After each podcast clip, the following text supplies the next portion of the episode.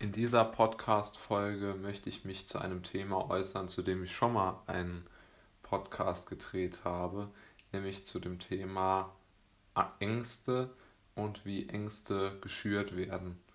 Und mittlerweile bin ich zu der Überzeugung gekommen, dass die Ängste sehr, sehr viel mit unserem Alltag zu tun haben und wir sehr, sehr viel tun, um praktisch noch mehr Angst für uns selbst zu produzieren. Wie meine ich das? Ähm, es fällt mir immer wieder bei mir selbst auf, wenn man mal einen Tag wieder etwas mehr mit Medien zu tun hat, wird man in, in einer gewissen Art und Weise schon ängstlicher, meiner Meinung nach. Es ist jetzt nicht diese klassische Angst im Sinne von, ich mache mir über etwas Sorgen, sondern einfach diese enorme Gespanntheit in einer, in einer so ungemütlichen Form. Diese extreme Gespanntheit in ein schnell ablaufendes Bild. Ist auch völlig egal, was das ist ob das der Instagram Newsfeed ist oder der Ablauf an der PlayStation oder aber ähm, das neue das neue ähm, Computerspiel oder das neue der neue Amazon Newsletter. Ich glaube, diese ganzen Medien, die dreschen einfach auf das menschliche Gehirn in, mit, einer, mit einer Schnelligkeit ein, die ich zumindest sehr, sehr schlecht handeln kann. Ich kann ja sein, dass es bei Ihnen anders ist. Aber ich glaube, bei mir ist es einfach so, dass dieser enorme Druck, der auf einen, auf einen geladen wird mit dieser Fülle an sogenannten Informationen, der, der drückt einfach auf, auf die Seele, ja, und ich, ich kann das gar nicht beschreiben. Ich, ich werde auch dadurch innerlich unruhig irgendwie und ich, ich werde auch ähm, ja, zu einer gewissen Grad auch gereizter. Ich kann zum Beispiel viel, viel schlechter spazieren gehen dann. Ich kann mich dann nicht auf die Natur so gut einlassen, wenn ich, wenn ich zu viele äh, Medien äh, konsumiert habe. Und ich, ich habe und ich habe auch irgendwie dann ein tieferes Gefühl von ähm, Vereinsamung, so ähm, durch diese ganzen äh, Medien. Denn wenn man die sich anschaut, die sind ja so aufgebaut, um irgendwo Kontakt zwischen Personen darzustellen. Jetzt mal egal, ob es jetzt soziale Medien sind, da ist vermutlich am offensichtlichsten, aber ich glaube auch, dass es sich ja bei Computerspielen sehr, sehr oft um, um Menschen dreht, die daran ähm, beteiligt sind. Und ähm, ich glaube, wir haben wirklich ein Problem, dass die Leute sich so sehr in diese virtuelle Welt beamen und die sie aber unglücklich macht und so die, die Seele einem aussaugt durch diese ganzen medialen ähm, äh, Situationen. Ich bin mir da selbst nicht sicher, woran das liegt. Also es gibt ja diese Theorie, die ich ja auch schon mal genannt habe, dass es am, am Dopamin liegt, das dann einfach zu sehr ausgeschüttet wird und den Kopf sozusagen überfüllt mit, mit diesem äh, Hormon. Aber das ist, glaube ich, auch nur so ein bisschen angeschraubt an die Wahrheit. Ich glaube, es liegt noch tiefer. Diese Fokussierung zum Beispiel auf das Leben anderer Menschen, die man gar nicht kennt, wie das ja viel ist bei Filmen, bei Serien, bei YouTube, ähm, Stars oder ähnlichem, wo man praktisch in das Leben der anderen Person eintritt, obwohl man die gar nicht kennt. Ich glaube, dass das auch eine, eine tiefe ähm, Einsamkeit hervorruft und deshalb ähm, ja einfach, einfach eine tiefe und ungute Gefühlslage ähm, zurücklässt, zumindest bei mir und ich denke, ich bin da nicht alleine. Es würde mich mal da sehr interessieren, wie der andere zu denken. Ich finde da sehr, sehr wenig gute Studien, obwohl man doch von dem einen oder anderen Psychologen hört. Es ist aber leider einfach vereinzelt, weil ich glaube, dass das Thema nicht so wirklich auf der Agenda steht, dass vor allen Dingen bei je jünger man ist, desto stärker man von diesen Bombardierungen an Informationen und an Reizen ähm, getroffen wird. Und insbesondere jetzt durch diese äh, viel zitierten Maßnahmen, die sogenannten, ist man ja schon fast irgendwo gezwungen, sich immer nur mit sich selbst zu beschäftigen und ich glaube einfach, dass der Mensch dafür nicht gemacht ist.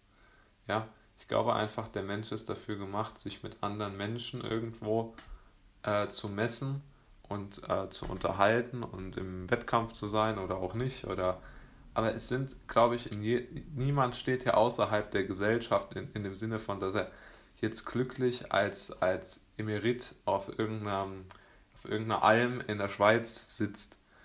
Ähm, ich glaube, das ist einfach nicht äh, realistisch, sondern ich glaube, man sollte immer den Fokus darauf legen, dass man die Menschen Mensch sein lässt und nicht äh, vor irgendwelche Bildschirme packt, um die so ruhig zu stellen. Das, das halte ich wirklich für eine ganz schreckliche Sache und ich glaube, dass, ähm, dass, das, dass dieser überbordende Bildschirmkonsum schreckliche Folgen haben wird, weil ich glaube, ich bin nicht der Einzige, den das so hart trifft, wenn er so eingesperrt ist und sich ähm, ja, mehr oder weniger den ganzen Tag mit sich selbst beschäftigen muss und dann halt irgendwann auch äh, ich, auch wenn ich mir das vornehme, ähm, nichts ähm, an Medien zu konsumieren. Irgendwann kommt man dann doch mal darauf. Ich meine, ich bin ja jetzt auch dabei, ein, ein Buch zu schreiben, aber trotzdem, dann habe ich, äh, nachdem ich gearbeitet hatte an dem Buch heute Morgen, ähm, heute Mittag war ich dann viel mit meinem Hund spazieren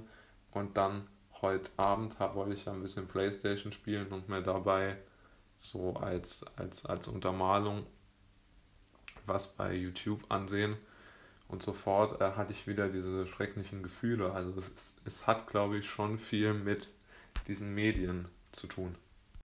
In dieser Podcast-Folge soll es wieder mal um das Thema Angst gehen und wie ich versuche im Moment mit der Angst, die uns ja, glaube ich, alle im Moment so ein bisschen heimsucht, ähm, umzugehen. Ja. Dazu vielleicht mal folgende Punkte. Also zuallererst einmal glaube ich, ist es vollkommen normal, dass man in der aktuellen Situation und in der aktuellen Phase Angst hat. Ne? Also das halte ich für vollkommen normal, weil man einfach nicht genau weiß, wie sich die Zukunft entwickelt und ob die Situation nicht doch vielleicht noch schlimmer wird äh, für einen selbst. Man will es ja nicht hoffen, aber man kann es leider, leider, leider auch nicht ausschließen.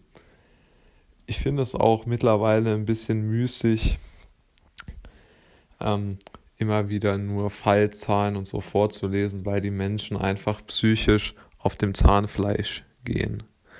Man sieht es immer mehr. In Australien hat man die Leute fünf Monate gefangen gehalten, mehr oder weniger in der eigenen Wohnung und ich weiß wirklich nicht, ob das äh, Medizin und unseren ethischen Vorstellungen entspricht. Vor allen Dingen aber macht mir noch Sorgen, dass äh, die Bundeskanzlerin und die Ministerpräsidenten leider auch immer und immer und immer mehr über die Ausgangssperre sprechen. Und ich habe auch die Angst, ähm, tatsächlich, dass wir noch mit so etwas in diesem Jahr konfrontiert werden könnten, ja. Ich hoffe inständig, dass es nicht passiert, wirklich. Ich hoffe, dass die Politik noch sich einen Rest an Vernunft bewahrt hat und das nicht macht. Denn das hätte so folgenreiche Auswirkungen. Man stelle sich vor, es kommt eine Ausgangssperre nochmal obendrauf auf die jetzt schon völlig angeschlagen, psychisch angeschlagene Bevölkerung. Es wäre eine Art K.O.-Schlag. Es wäre mit Kollateralschäden verbunden, die nicht mehr reversibel wären aus meiner Sicht. Das müssen die, das dürfen sie nicht machen. Und die Bevölkerung muss auch endlich mal sagen, was sie davon hält. Eine Ausgangssperre schützt wirklich niemanden es ist absoluter Unsinn. Und man sollte da wirklich mal ein bisschen Mut haben und sich da dagegen aussprechen. Man bekommt auch immer wieder mit, wie natürlich der Weiße Ring, das ist beispielsweise eine Organisation, die sich sehr für, ähm, für den Schutz von Frauen ähm, beispielsweise einsetzt. Und die haben gesagt, okay, so viele Aus, also so viele Besucherinnen und äh, Frauen, die wir unterstützen mussten, hatten wir noch nie. Ja. Und häusliche Gewalt, man stelle sich das mal vor, wie schrecklich es ist, ähm, in einer Wohnung eingesperrt zu sein mit jemandem, der völlig ähm, aggressiv ist. Also ich glaube, dass das will man sich gar nicht vorstellen und es ist wirklich eine sehr schwere Zeit. Und ähm, ja, ich hoffe einfach, dass die Politik es endlich einsieht, dass ähm, es endlich aufhört mit diesen immer wieder mit diesen immer wiederkehrenden schrecklichen Maßnahmen. Ja. Und ich habe noch was äh, in der Zeit gelesen mit einem sehr gut geschriebenen Artikel. Dort beschäftigt sich die Autorin Barbara Achermann mit den mit der Jugend in der sogenannten Corona-Krise. Es geht da um Kinder in der Schweiz. Und ist der Anstieg von Notfällen in, Psychiatrie, in der Psychiatrie mit jungen Patienten ist 40 Prozent. 40 Prozent der Anstieg von psychischen Notfällen in der Schweiz. Da kann man niemand mehr erklären, dass das nichts mit den Maßnahmen zu tun hat. Die Maßnahmen sind derart unverhältnismäßig und treffen so hart, dass sie diese schrecklichen Nebenwirkungen haben. Ja. Und ich glaube auch sehr wenig bringen. So. Und vor allen Dingen, wie könnte man jetzt damit umgehen? Ich muss sagen, ich habe da für mich auch keine Lösung noch gefunden, aber zumindest etwas, worüber ich mir Gedanken gemacht habe. Gedankenexperiment. Ich glaube, man muss seine Gedanken versuchen zu ordnen. Man muss sich aufschreiben, auf ein Blatt am besten, handschriftlich, worüber man sich Sorgen macht und muss dann versuchen, diese Sorgen einzuklassifizieren, in, ob sie jetzt sehr realistisch sind, weniger realistisch oder doch etwas unrealistisch. Und muss dann versuchen, diese Sorgen loszulassen, indem man sich so eine Art größeres inneres Stoppschild denkt, immer wenn diese Sorgen aufkommen, dass man sich immer wieder im Kopf dieses Stoppschild vorstellt und wirklich damit versucht, durch das Denken an dieses Stoppschild die anderen Gedanken aufzuhalten. Aber ich habe auch leider keine Lösung für Sie oder euch, wie man sonst mit dieser Lage umgehen könnte. Ähm, ich bin auch darüber sehr, sehr traurig und belastet mich auch sehr, sehr stark.